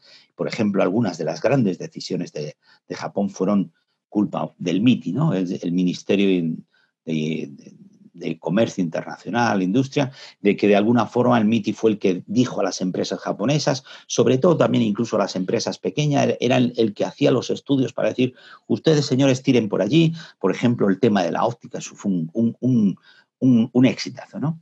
¿Qué pasó? Pues lo mismo, que en lugar de dar buenos, eh, buenos consejos, el MITI o esa quinto punto, esa política dirigista japonesa, pasó a ser lo contrario y pasó a dar los malos ejemplos. Estoy, fíjese, por ejemplo, el caso más famoso en este sentido, fíjese, fue la famosa televisión de mil, me parece, miran, eran 1200, 1200 líneas, ¿sabes? Teníamos nosotros, me parece, en Europa la televisión de 690 líneas y bueno, los japoneses tiraron por ese camino, pero era una televisión analógica. ¿Qué ocurrió? Pues que perdieron un dinero a mansalva con eso. ¿De acuerdo? Entonces, fíjense, es muy bonito, ¿no? Porque unas cosas que durante un tiempo pueden tener un buen resultado y pueden ser bonitas y pueden ser positivas, en un momento determinado ya dejan de serlo. Es el problema. Y ahí sí que los japoneses fueron capaces de, de alguna forma, adaptarse a la situación. Muchas gracias, Florentino. Siguiente pregunta. En tu libro dices, se ven como una nación única, con un linaje y un bagaje histórico exclusivos. Lo argumentan con datos que seleccionan y ocultan a discreción. A día de hoy es una sociedad donde puede prender fácilmente el nacionalismo, como está sucediendo en algunos países de Europa, o la sociedad nipona, la juventud, está al margen de ese tipo de problemas. Muchas gracias. Muchas gracias. Sí, es un problema complicado. Bien, efectivamente, sí, el nacionalismo, el, verse único, ¿no? eh, fíjense, para mí, bueno, fue un tema, cuando yo estaba en Japón, un tema que se hablaba muchísimo, la Nihon Jinron, ¿no? Es decir, la tesis sobre los japoneses, el cómo somos los japoneses. Y uno de los, uno de los grandes bestsellers en Japón han sido precisamente el cómo somos los japoneses. Uno en los años 70 fue muy famoso, uno que decía que los japoneses eran como los israelíes, ¿no? como los judíos. Bien, entonces vendió muchísimo, muchísimo. Eh, luego, por ejemplo, cuando yo estaba allí salió este otro, este era crítico, no me acuerdo ahora también. Bueno, pues eso, cómo somos los japoneses. ¿no? Efectivamente, eso obviamente lleva a olas de nacionalismo y se está viendo claro, eso no, no se puede negar. ¿no? Lo que pasa es que yo, lo que, y entonces lo que pasa en el libro también, para mí es muy bonito porque las estadísticas estas, obviamente, claro, dentro de esas cosas de cómo somos los japoneses, se puede imaginar que en el año 45, es decir, al ser derrotado, esa imagen de los japoneses que somos los peores. Cuando Japón iba, iba, le iba bien económica, es los japoneses somos los mejores. No, bien, bueno, pues ha habido vuelcos, ¿no? Y lo que a mí me parece más interesante dentro de esas estadísticas es precisamente que esos japoneses que no les va preocupando ni si somos los mejores ni si somos eh, los peores, es la franja que va aumentando. Por supuesto, Japón de que vaya bien o mal económicamente influye en que en esa Nihon Jinron positiva o negativa, pero lo cierto es que sí que es verdad que entre la gente joven cada vez es menos importante lo de la Nihon Jinron, ¿no? Es decir, el cómo somos los japoneses, etcétera, ¿no? Y eso sí que es claro, una de las cosas que podemos ver un poco para esta, para esta nueva era, ¿no? La era Reiwa, ¿no? Precisamente el emperador de alguna forma simboliza ese nuevo Japón, una persona que estado escribiendo, ha vivido en Londres, no solamente ha viajado por allí, estudió, escribió sobre el Támesis, etcétera, es un historiador, cosa que es muy positiva. Pero fíjense, eh, aquí podemos hablar de una persona que lo conoce bien, no solamente Japón, sino, sino el, resto del mundo, ¿no? Su mujer, ya no, ya no digo, una diplomática también, ¿no? Y entonces, en ese sentido, yo sí que siento que el Japón del futuro va a ser precisamente un Japón internacional. Fíjense que todavía le falta eso. Cuando les estoy hablando de mi hijo estuvo en el, en el año 2015 en el instituto en Japón, él me hablaba, dice, no, yo soy, él, dice que me decía que había varios que, que sí que habían, que tenían un padre eh, del extranjero, pero bueno, decía que son extranjeros, extranjeros, que solamente había dos.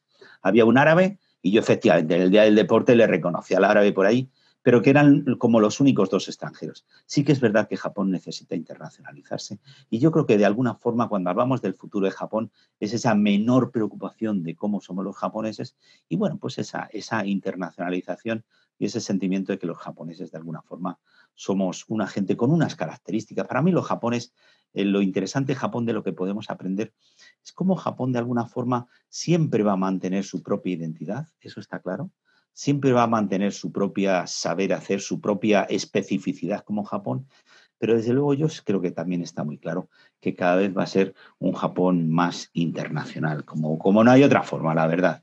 Fíjense, yo me planteo muchas veces qué será del mundo en 50 años, ¿no? quizás podríamos decir que el tema de las naciones van a ir desapareciendo frente a agrupaciones más grandes, como puede ser la Unión Europea. Bueno, eso es pura calidad, ¿no? Eh, y hay países en los que, claro, pues por ejemplo dices Rusia o Estados Unidos, pues igual no está tan claro.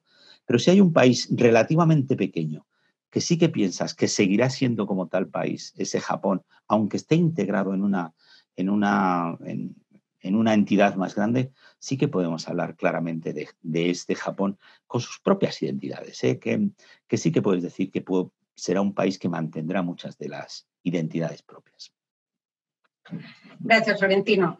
Has empezado tu conferencia con una foto sobre el pachinko. Hay algún oyente que te pide un poco más de información sobre qué es el pachinko y por qué un juego tan simple ha tenido tanto éxito. Eh, bueno, el pachinko, si, si quieren que se lo traduzca en, español, es el milloncete. Bien, es, que es un juego.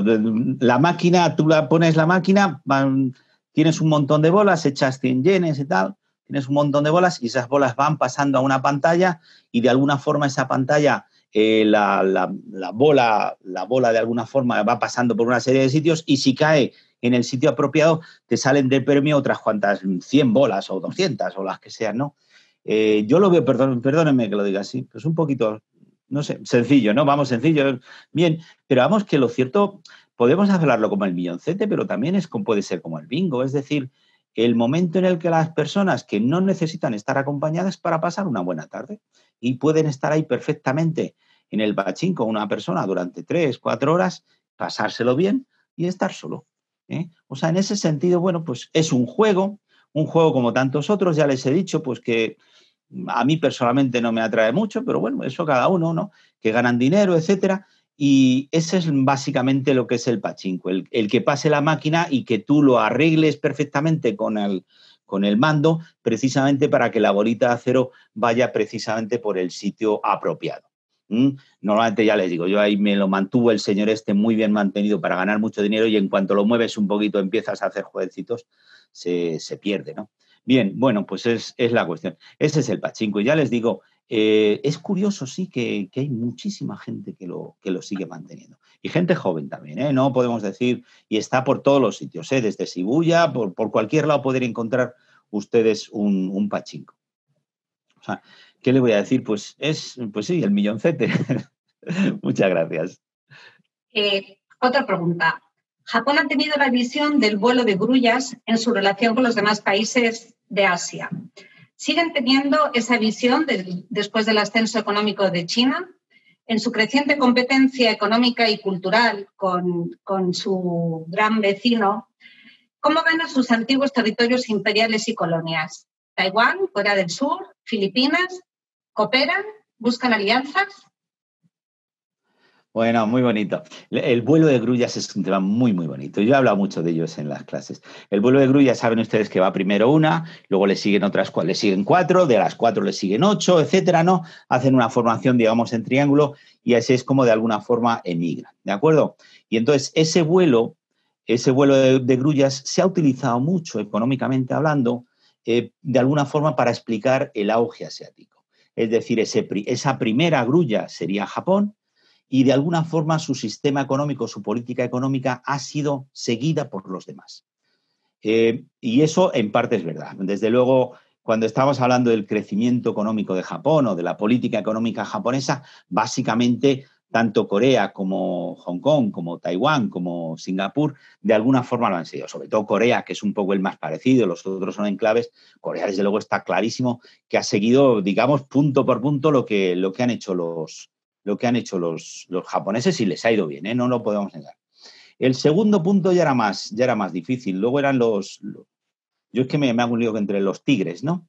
Claro, el segundo, los tigres ya era más complicado, porque eran, por ejemplo, estaba Tailandia, estaba Vietnam, estaba Indonesia, estaba también, no me acuerdo, hay Malasia, Malasia estuvo en su momento, etcétera.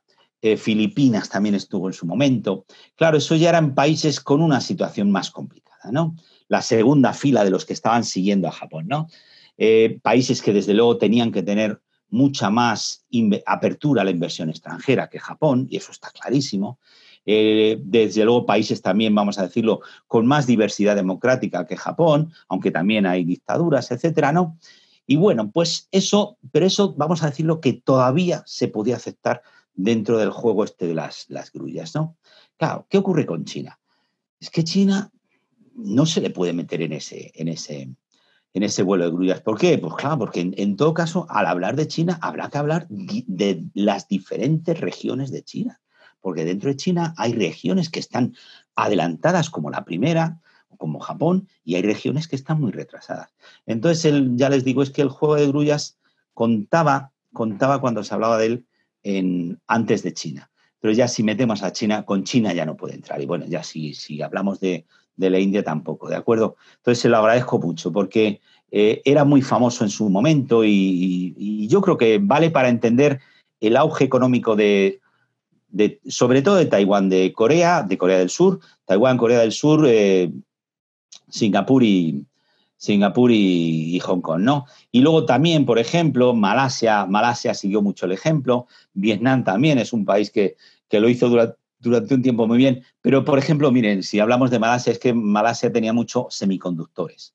Claro, hubo un momento determinado en que los semiconductores bajaron. Y claro, pues ahí la política económica de Malasia ya no la podía continuar. ¿Mm? O sea que ya es, es, una teoría igual que cuando hablamos del Comecon, la Guerra Fría, etcétera, ya, ya está acabada, ya está acabada. Lo siento. Lo siento, o es mejor, no lo sé, pero ya no se puede utilizar para hablar de actualidad.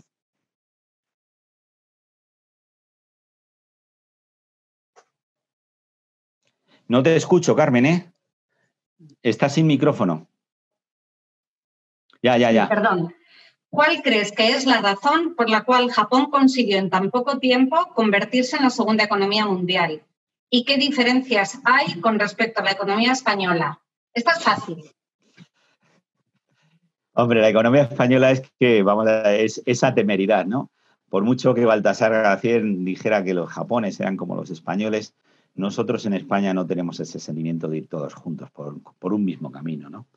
Nos falta de alguna forma esa, esa idea, ¿no? Y luego también, bueno, hay que decirlo claramente, hay un apoyo muy claro por parte de Estados Unidos a, Japón, ¿eh? de ser precisamente el país que podía ser un ejemplo frente al comunismo, tanto de Rusia como de China, es decir, vamos a intentar hacer un ejemplo, digamos, toda esa inversión extranjera permitida, no, perdón, no permitida a los extranjeros, eso obviamente eh, Estados Unidos lo permitió porque sabía que tenía claramente un, aliado muy bueno, que estaba funcionando muy bien, no se puede decir, pues de luego, vamos a decirlo por, por especificarlo, las relaciones entre Japón y Estados Unidos eran básicamente por medio del Departamento de Estado.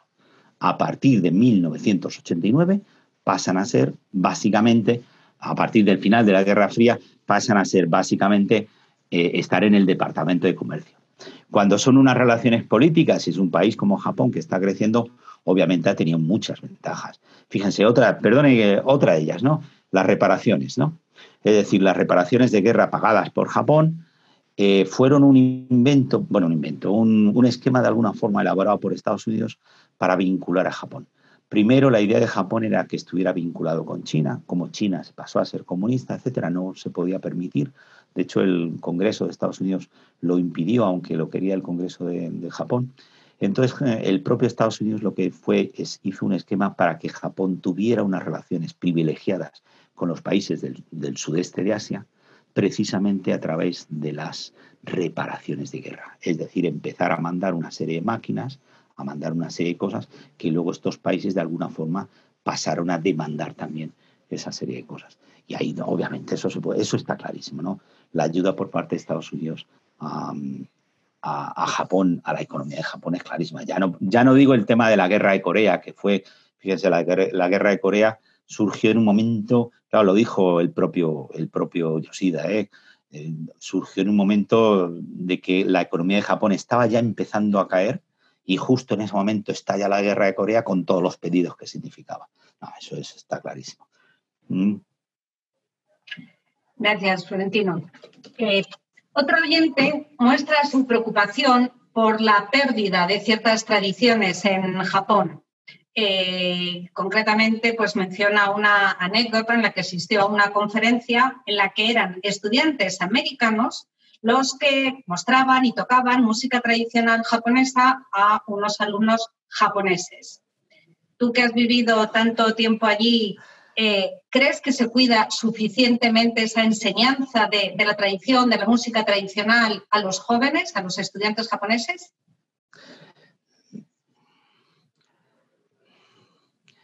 Es que eh, eh, eso son valoraciones. Yo les he dicho que para mí sí que es admirable ver cómo Japón está mandando, está manteniendo la cultura, ¿no?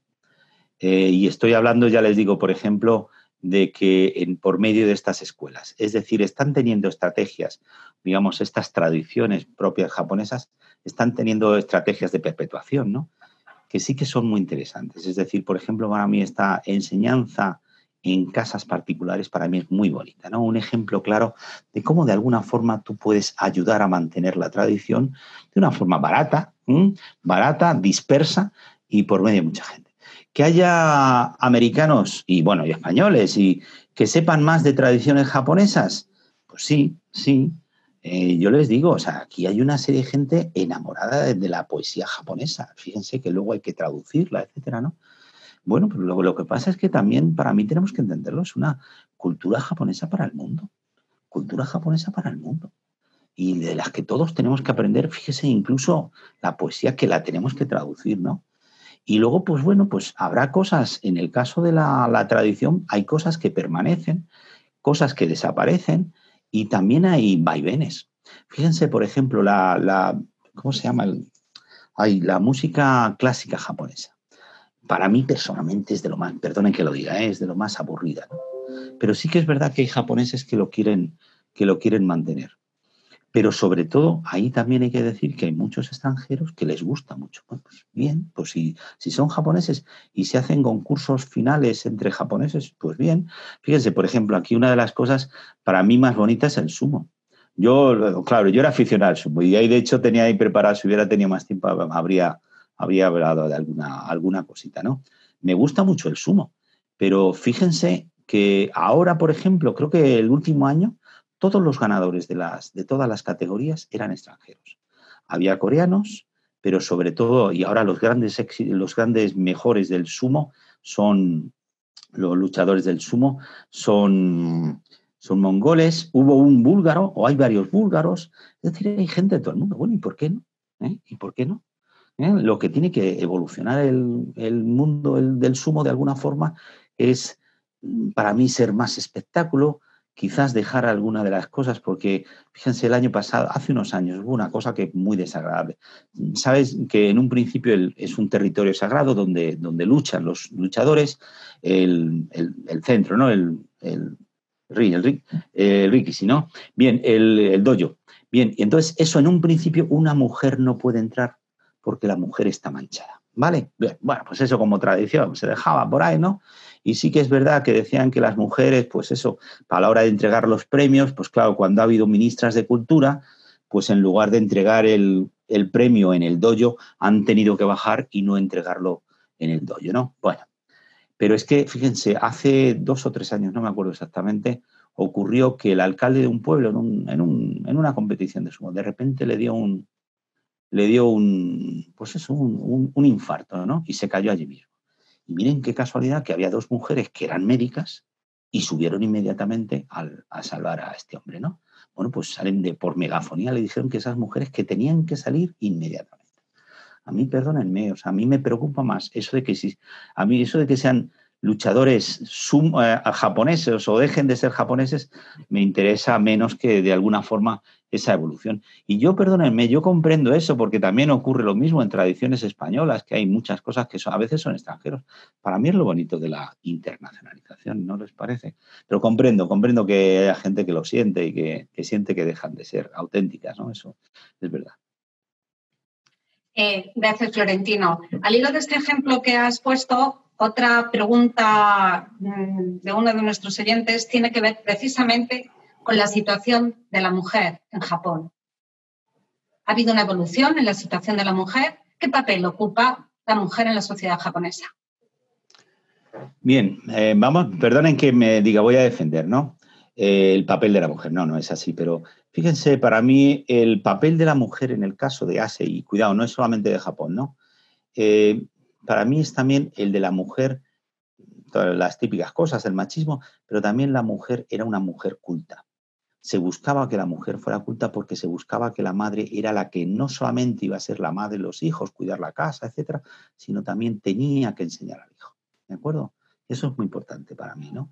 Es decir, se ha, se, ha, asumido y ha habido muchas mujeres, no solamente que han leído, sino también escritoras, etcétera, porque sí que es verdad que el papel de la mujer, sobre todo a partir, digamos, de comienzos del siglo XX, esa importancia de la mujer como lectora, para que eh, enseñar a los hijos también es importante. Eso lo hemos tendido a olvidar, y perdónenme que lo diga.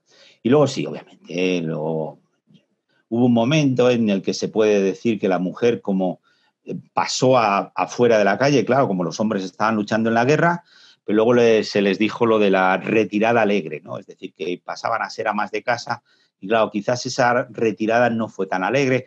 Lo digo pues, siguiendo estadísticas, ¿eh? es decir, muchas mujeres se notan las estadísticas que las mujeres no estaban tan contentas de haberse retirado de su casa. ¿Eh? Bien, ¿qué podemos decir de la actualidad? Mm, vamos a ver, perdónenme, yo siempre, no sé, trato de ser positivo y creo que hay, hay motivos para la esperanza, ¿eh? motivos, porque ahora tengan en cuenta, hay un problema muy gordo en Japón, que es la falta de gente, la falta de personal. Y cuando estamos hablando de que falta gente en las empresas, tenemos que decir que hacen falta extranjeros, ¿eh? que hacen falta jubilados, por ejemplo, que se jubilen más tarde para que trabajen y, por supuesto, también hacen falta mujeres. Y desde luego, lo, y, cuidado, y estoy hablando aquí de una perspectiva por parte también del gobierno. El gobierno también es consciente. ¿eh? Se podrá decir que es muy machista, lo que sea, bien, bien, bien, bien, pero el gobierno también es consciente de que las mujeres también tienen que participar en la vida. Y cuidado, no pueden ser solamente para trabajar en trabajos meniales. ¿eh? Es decir, entonces por parte del gobierno no hay solamente eso de que la mujer que salga de casa y se ponga en el supermercado a trabajar. No, no, no, no, no. Es también con el convencimiento, claro, que la, mujer también tiene que ser en un momento determinado, pues, pues jefa o, directora general o lo que sea. Entonces, lo que les digo, eh, hablando de estadísticas, ¿eh? lo que les digo de estadísticas es que están mejorando mucho, pero la base efectivamente es más baja. Yo me acuerdo hace unos días estaba mirando unas estadísticas con respecto a Alemania. Y claro, es que Alemania partía de un 9%, por, 9% y me parece que, no me acuerdo ahora, pero el, el, número de mujeres que estaban en altos puertos de administración me parece que era un cuarenta y tantos por ciento, ¿no? Claro, el problema de Japón es que había partido con un 1%. De ese 1%, efectivamente, había subido y me parece que andaba por el veintitantos por ciento. Obviamente queda mucho, pero ahí yo creo que sí que es una cosa de tiempo. Es decir, si es que, es que no hay otra opción, es que no se puede, igual que lo de cerrar el país a los extranjeros, es que, es que, es que no hay otra opción de dejar que las mujeres sean jefas y participen como cualquier hijo de vecino, que los extranjeros también entren y que, bueno, que, la edad de jubilación también que sea más tarde. Es que, es que no se puede hacer otra cosa, es que la situación de pleno empleo que hay en Japón no se puede hacer otra cosa ahora por mucho que se quisiera. ¿eh? Eh, al hilo de esto, dos preguntas más, esta es la penúltima y luego haremos otra más. ¿Cuál es la situación de la comunidad LGTB? Bueno, pues, pues yo diría lo mismo. Eh, en ese sentido, también una, han partido una situación muy baja, muy baja, y eh, sí que es verdad, fíjense, hace tres años, en el barrio donde yo vivía era en, empezaron a permitir, a, inscribir por primera vez LGTB en, en los ayuntamientos. Es decir, se está empezando de alguna forma, digamos, a reconocerlo abiertamente tal como se hace al estilo europeo. Antes también, bueno, pues eso, como en tantos otros sitios, pues había una cierta permisividad, había por supuesto sus, sus propias novelas, sus propios sitios donde se reunían, esas cosas. Estamos, eh, entiendo que están hablando de la visibilidad amplia, ¿no? Del reconocimiento del, de los días del etcétera, ¿no? De que sí se sale a la calle, ¿no? Entonces sí, o sea, está, repito, también eh, han partido una situación de alguna forma más baja, pero sí que se puede decir también que están siendo cada vez más reconocidos. Aquí hay un problema, fíjense, legal, que eso afecta a todos, ¿no? Es un poco el registro. Allí el registro que hay de familiar eh, no permite la división de la familia. Entonces, eso ha sido un problema muy grande por ejemplo, para los divorcios, para estas cuestiones. Es decir, es un sistema que funciona muy bien porque tú, digamos, puedes tener acceso a, los datos tuyos en, rápidamente eh, y en cualquier momento, pero claro, solamente hay un registro y solamente se permite que ese registro sea de una familia. Entonces, claro, ahí, por ejemplo, el tema famoso del cambio de apellido, es un tema que, tiene mucha complicación precisamente por cómo se, guarda, cómo se guardan los datos. ¿eh? Esto y el tema de las, los divorcios, todas estas cosas, sí que ha habido problemas y fíjense, es, la cuestión del, del el, registro que de alguna forma se hace, se hace diferente. ¿no? Yo entiendo que ahora informáticamente se tiene que permitir eso y salir más fácil. Es decir, por ejemplo, fíjense, una de las cuestiones, Japón tiene 10 veces menos abogados que, que en, Estados Unidos, ¿no? que en Occidente. ¿no? Y una de las razones precisamente parece ser es, mm, basado en la facilidad de acceder a los datos en esos registros familiares. Eh, había dicho que esta iba a ser la última, pero va a ser la penúltima. Bueno, bueno. ¿Cuál es la influencia de la religión en la sociedad japonesa y concretamente el sintoísmo? Bueno, pues entonces yo si quieres les, pongo aquí, les tengo, mira, pues pon, pon el vídeo, si quieres puedes poner y les puedo poner la, foto de mi, boda japonesa en el, en el vídeo, en el, eh, la religión. Fíjense, para mí hay una cosa bonita y precisamente por eso, si se puede poner el vídeo ahora, perdón, em, la, parte de las religiones. Para mí hay una cosa interesante por parte de las religiones en Japón, que son religiones que están acostumbradas, cuidado, no, perdón, no estoy hablando de que históricamente hayan sido buenas y tal, no, han sido como, todas otras, ¿eh?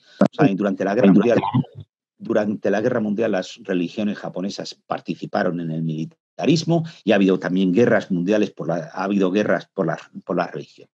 ¿eh? La anterior, la anterior, por favor. Pero fíjense, entonces aquí lo, eh, dos, eh, fíjense, si ven aquí, les pongo mi, mi boda en Japón, ¿no? Fíjense, aquí estamos venga, les, pongo, les cuento cosas personales, ¿no? Eh, yo me, casé aquí en el año 2000 y bueno, pues resulta que mi mujer estaba aprendiendo caligrafía con la mujer del director de la escuela japonesa en Madrid, esta mujer. Entonces, bueno, pues ellos vinieron a nuestra boda, luego también los profesores del colegio japonés se portaron muy bien y, y eh, cuando tuvimos la boda, pues estuvieron tocando el shakuhachi, hicieron un pequeño concierto, ¿no? Muy bien. Entonces lo que hicieron, el, y este es el director del colegio japonés en Madrid. Él era de un pueblo que se llama Hitoyoshi, que ya les he dicho, en Kyushu, en el centro de Kyushu. Entonces nos, invitaron y nos dijeron que nos casáramos en Japón. Y bueno, pues bueno, les puedo poner, porque yo quería haber puesto el vídeo de ahí, de cuando bailando salsa con el, con el hakama y cosas de esas, ¿no? Pero bueno, pues no ha sido posible, pero a ver si lo ponemos en otra ocasión. Pero fíjense, bueno, pues yo sin ser cinto, nos pudimos casar en ese sitio. Me costó además muy barato, me parece fueron 20.000 yenes, como 150 euros, y no pusieron mayores problemas. Es decir, las religiones son ah, muy bonitas. Fíjense, aquí, por ejemplo, esto es el Fuji, ¿no? El Fuji también, pues hay una serie de pasos y están señalados por estas puertas, por estas torii, ¿no? Y bueno, pues sí, las religiones son muy atadas a la naturaleza, pero ya le digo, también, desde luego, son como algo personal, como algo, algo privado, ¿no? Fíjense, les tenía aquí una, una frase, decir, es un sentimiento privado, pero también fluido. Es decir, en ese sentimiento de que están en competencia, ninguna está acostumbrada a la hegemonía, como el cristianismo o el islam, ¿no? Entonces sí que de alguna forma eh, son, es un sentimiento muy fluido. No les quiero hablar un poco de, de, los sentimientos religiosos de los japoneses o lo que se puede competir, pero sí que me interesa la gran cantidad de religiones o sentimientos, sistemas de creencias religiosos que hay en Japón. Entonces, bueno, pues cada una está apoyando una serie de cosas, suelen ser muy filosóficas, todas de alguna forma están por la paz y van por ahí hablando de cosas de la paz, etcétera. Y la verdad es que para mí puede ser interesante precisamente por ese sentimiento de estar en competencia y por ese sentimiento de intentar estar cerca del, y de estar un poco cerca de los, de los creyentes, de unos creyentes, cuidado, que ellos nunca hablan de sus creencias. Fíjense, yo después de estar viviendo cinco años en Japón, claro, me puse a enseñar, gracias a la Fundación Japón, me, puse, a enseñar sobre cultura japonesa en la universidad y lo de religión es que me lo tuve que estudiar. Digo, pero si es que a nadie me ha dicho a mí ni de qué secta es, ni deja de ser, ¿no? Igual que también los partidos políticos, ¿eh? Nadie me decía de quién era, eso igual hablando lo puedes entender, ¿no? Pero en la religión nadie, nadie me había dicho. Claro, pues yo nadie me había comentado un poco las diferencias entre las distintas sectas, etcétera, ¿no? Ni de cuál secta eran, ni cosas de estas, ¿no? Entonces es un sentimiento privado, pero no nos olvidemos, también es un sentimiento fluido en el cual también de alguna forma se puede hablar de, de mucha filosofía y de un poco estar a la última de lo que demanda la gente, ¿no? Bien, que de alguna forma sí que se puede decir que también están siguiendo las otras, ¿no? En ese sentido creo que es muy interesante. Bueno, gracias, eh, Florentino. Esta sí que es ya la última pregunta, ¿no? Que es una pregunta triple. ¿Hay algún rasgo característico de la sociedad japonesa que crees sería beneficioso en España? Y viceversa, ¿podríamos aportarles algo desde aquí para enriquecer su enfoque de vida? Y otra más. Eh, ¿Sería posible identificar un rasgo común entre la sociedad japonesa y la española, destacable? Bueno, vamos a ver, lo del rasgo común se dice mucho, ¿no? Siempre, ah, los japoneses y los españoles somos iguales. Para mí lo que, lo que se puede decir de los japoneses y los españoles es que somos complementarios, que esa, mm, digamos, vivacidad que podemos tener sí que nos puede ser complementaria con ese sentimiento a largo plazo, con esa, con tranquilidad por parte de los japoneses. En cuanto a rasgo de que nos pueden enseñar los japoneses a nosotros, ya he dicho muchos, ¿eh? los japoneses sí que nos, bueno, nos han enseñado, ¿no? Y además son un país que va por delante. por delante de nosotros en muchas cosas. Lo he comentado, ¿no? Ese sentimiento, por supuesto, de, ir juntos, ¿no? Yo no digo que no haya disputas políticas, ¿eh? como las puedes saber. Ahora, por ejemplo, pues lo que hay en España también lo hay contra el gobierno de Eso no, no tiene mayor importancia, son cosas que luego con la historia se pasan, no tienen, no tienen mayor importancia. Es normal que haya disputas, etcétera, no. Em, pero sí que es verdad que hay un sentimiento de que fuerte de que, digamos, esas disputas no llegan más que hasta cierto nivel. Quizás en España esas disputas internas llegan a, hacia un nivel más alto. Y aquí, pues me casi se la. Si hubiera tenido, podría haber sacado uno. Les puedo contar, quizás ya para acabar, ¿no? Eh, una anécdota mía, claro, ya hablando de anécdotas, ¿no? Eh, fíjense esto, y estaba pensando en ello, precisamente cuando les estaba hablando de estas televisiones. Yo la primera vez que empecé a ver que la gente se juntaba a ver, a ver la televisión en pantallas grandes fue en Japón, ¿no?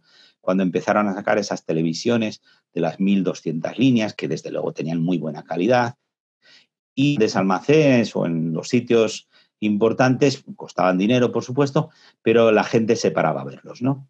Entonces, fíjense que, pues yo me acuerdo, eh, pues con el tema del sumo, ¿no? Entonces, sí que de repente Ah, fíjense, los torneos de sumo son como 15 días, los programan más o menos para, para ir acoplando los mejores torneos y bueno, pues al final gana el torneo el que tiene más victorias, ¿verdad? Y justo, pues pasaron el, último día del torneo, había un juego en el que se jugaba prácticamente eh, la victoria, ¿no? Entre dos personas, una eran, y eran los, eh, los, los dos eran Takanohana y el otro era Kebono a que bueno era un, un, hawaiano, ¿no? De estos que se decían los de cuarto de tonelada, ¿no? A que bueno debía pesar, pues sí, debía ser los 250 kilos, el que, el que más pesaba era el Koniski, ¿no? Ese llegó a pesar 265 kilos, ¿no? Bien, y luego, y era el japonés. Frente a ese, o sea, era el torneo entre los dos, pues el que ganara había ganado el torneo, ¿no? Y frente a él era Takanohana. Takanohana era el hermano de otro, muy, no, perdón, Wakanohana, era el hermano de Takanohana, bueno, muy famoso. Takanohana se casó con una, con una actriz muy guapa, una mestiza, etcétera, y bueno, es famoso porque creo que fueron como 120 eh, agencias a cubrir la boda, ¿no? Bueno, fue un acontecimiento en Japón, muy bien. Y él, él siempre había apoyado a su hermano frente a las críticas, muy bien, ¿no? Era el que la gente quería. Claro, también puedes decir, la gente no iba con el japonés, hombre, es que Takanohana solamente pesaba como 120 kilos, ¿no? Bien, estábamos todos con Takanohana. Y pasó, fíjese, lo que apenas nunca ocurre en Japón, ¿no? Eh, porque me estoy refiriendo a que siempre, bueno, pues para ganar en el sumo o sales del, de pierdes saliendo del, del, dojo o te caes, ¿no? Y bueno, eso por ejemplo era lo que hacían muchos hawaianos, con, con 250 kilos vas y le empujas al otro y, y, tiene que salir, ¿no? Y entonces fue, fíjense, una cosa muy, muy extraña que empezaron a luchar y se cayeron los dos al tiempo. Curioso, ¿no? O sea, yo eso lo he visto alguna vez más y tal. Bueno, pero es que volvieron a luchar y volvieron a caer los dos al tiempo. Bueno, eso ya, perdonen, eso es como en un partido de, de fútbol, estos de que en el minuto 48 meten el gol al final. Bueno, pues eso, al final, a la tercera, se ponen a luchar entre Takanohana y Akebono y finalmente gana Akebono. Fíjense lo que, perdón, gana Takanohana. Bueno, se pueden imaginar la alegría de todos. Pero fíjense, al contrario de lo que está ocurriendo, al contrario de lo que está ocurriendo en, lo de las Amazonas Kaisuka, yo me quedé el único pegando grito. Yo, pues bien, bien, se pueden imaginar, ¿no? Pero claro, los japoneses ninguno. Y digo, pero estos, pero estos japoneses, ¿qué, ¿qué, les ocurre, no? Y claro, luego subía, claro, pues llegué tarde a la clase, subía a los alumnos y se lo comenté. Digo, mira, esto me ha pasado. ¿Y saben la, respuesta que me dieron? Dicen, ante una cosa importante, dice, nosotros nos mantenemos serios, ¿no? Y claro, pues bien, ¿no? Bueno, yo, hombre, tampoco pasa, habría pasado nada que hubiera ganado qué bueno el este, ¿no? Pero fíjense, entonces, claro, la actitud de los japoneses frente a mí, eh, cuando me puse a gritar, a decir, viva, no sé qué, estas cosas, pues hombre, aquí sí que podemos entender claramente, podemos entender claramente que el japonés puede vernos a los españoles que ellos no son tan efusivos, pero desde luego no le molesta ver a un español tan efusivo como nosotros, ¿no? Entonces, bueno, pues sí que es una cosa que de alguna forma lo podemos ver que ellos también se alegran de nosotros claramente por porque seamos tan efusivos. Bueno, muchas gracias, Florentino. Lo dejamos aquí. Eh, nosotros sí que queremos agradecerte que seas tan efusivo, tan expresivo, tan entusiasta, porque yo creo que todo eso ha contribuido a que, como decía en un principio, aparte de aprender, hemos disfrutado escuchándote, oyendo tus ah, anécdotas. Así que muchas gracias por esa disposición a colaborar siempre con, esta institución, por eh, ser un amigo de esta casa y muchas gracias a todos ustedes por su confianza y por acompañarnos una tarde más. Espero que lo hayan disfrutado. Muchas gracias. Bueno, muchas gracias, Carmen. La verdad es que por, por mi lado, ¿qué más puedo pedir? Sois un encanto estoy encantado de participar. Y yo, bueno, pues nada, pues a la gente también se lo agradezco tanto al que se haya preparado el gin tonic como al que se haya puesto a fregar los platos. No sé, ya a ver lo que me puedan decir. Muchas gracias a todos, ¿eh? ha sido un placer, la verdad. Adiós, hasta otra. Gracias, Florentino. Adiós. Y pido disculpas a todos aquellos que no hemos podido contestar sus preguntas, pero realmente hemos recibido tantas que intentaremos organizar otra edición, dado el interés que despierta este tema. Otra metida en la cultura japonesa. Venga, muy bien, muy bien. Gracias, Florentino. Adiós, adiós, hasta luego.